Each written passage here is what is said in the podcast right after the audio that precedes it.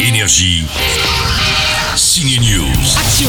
Je vous présente Alex, 12 ans, le genre d'écolier discret et gentil, mais toujours la victime des gros nuls de l'école. Au secours Quelqu'un peut m'aider Alex va pourtant avoir son moment de gloire. Il s'est passé un truc incroyable. Eh ouais, il trouve Excalibur, l'épée d'Arthur, il met sa mère et ses potes dans sa poche et sauve le monde. Tout ce que j'ai dit à propos de l'épée est vrai, je peux le prouver. Alex, c'est le fils de Gollum, l'acteur Louis Serkis, c'est le héros d'Alex, le destin d'un roi. Bon alors, faut que je vous avoue un truc, le film est bien mieux que le résumé que je viens de faire. Cette forêt est habitée par quelque chose. La forêt qui fait peur, c'est celle du film Cimetière. C'est la troisième adaptation du roman de Stephen King. Un poil plus réaliste, cette version tournée avec un vrai chat.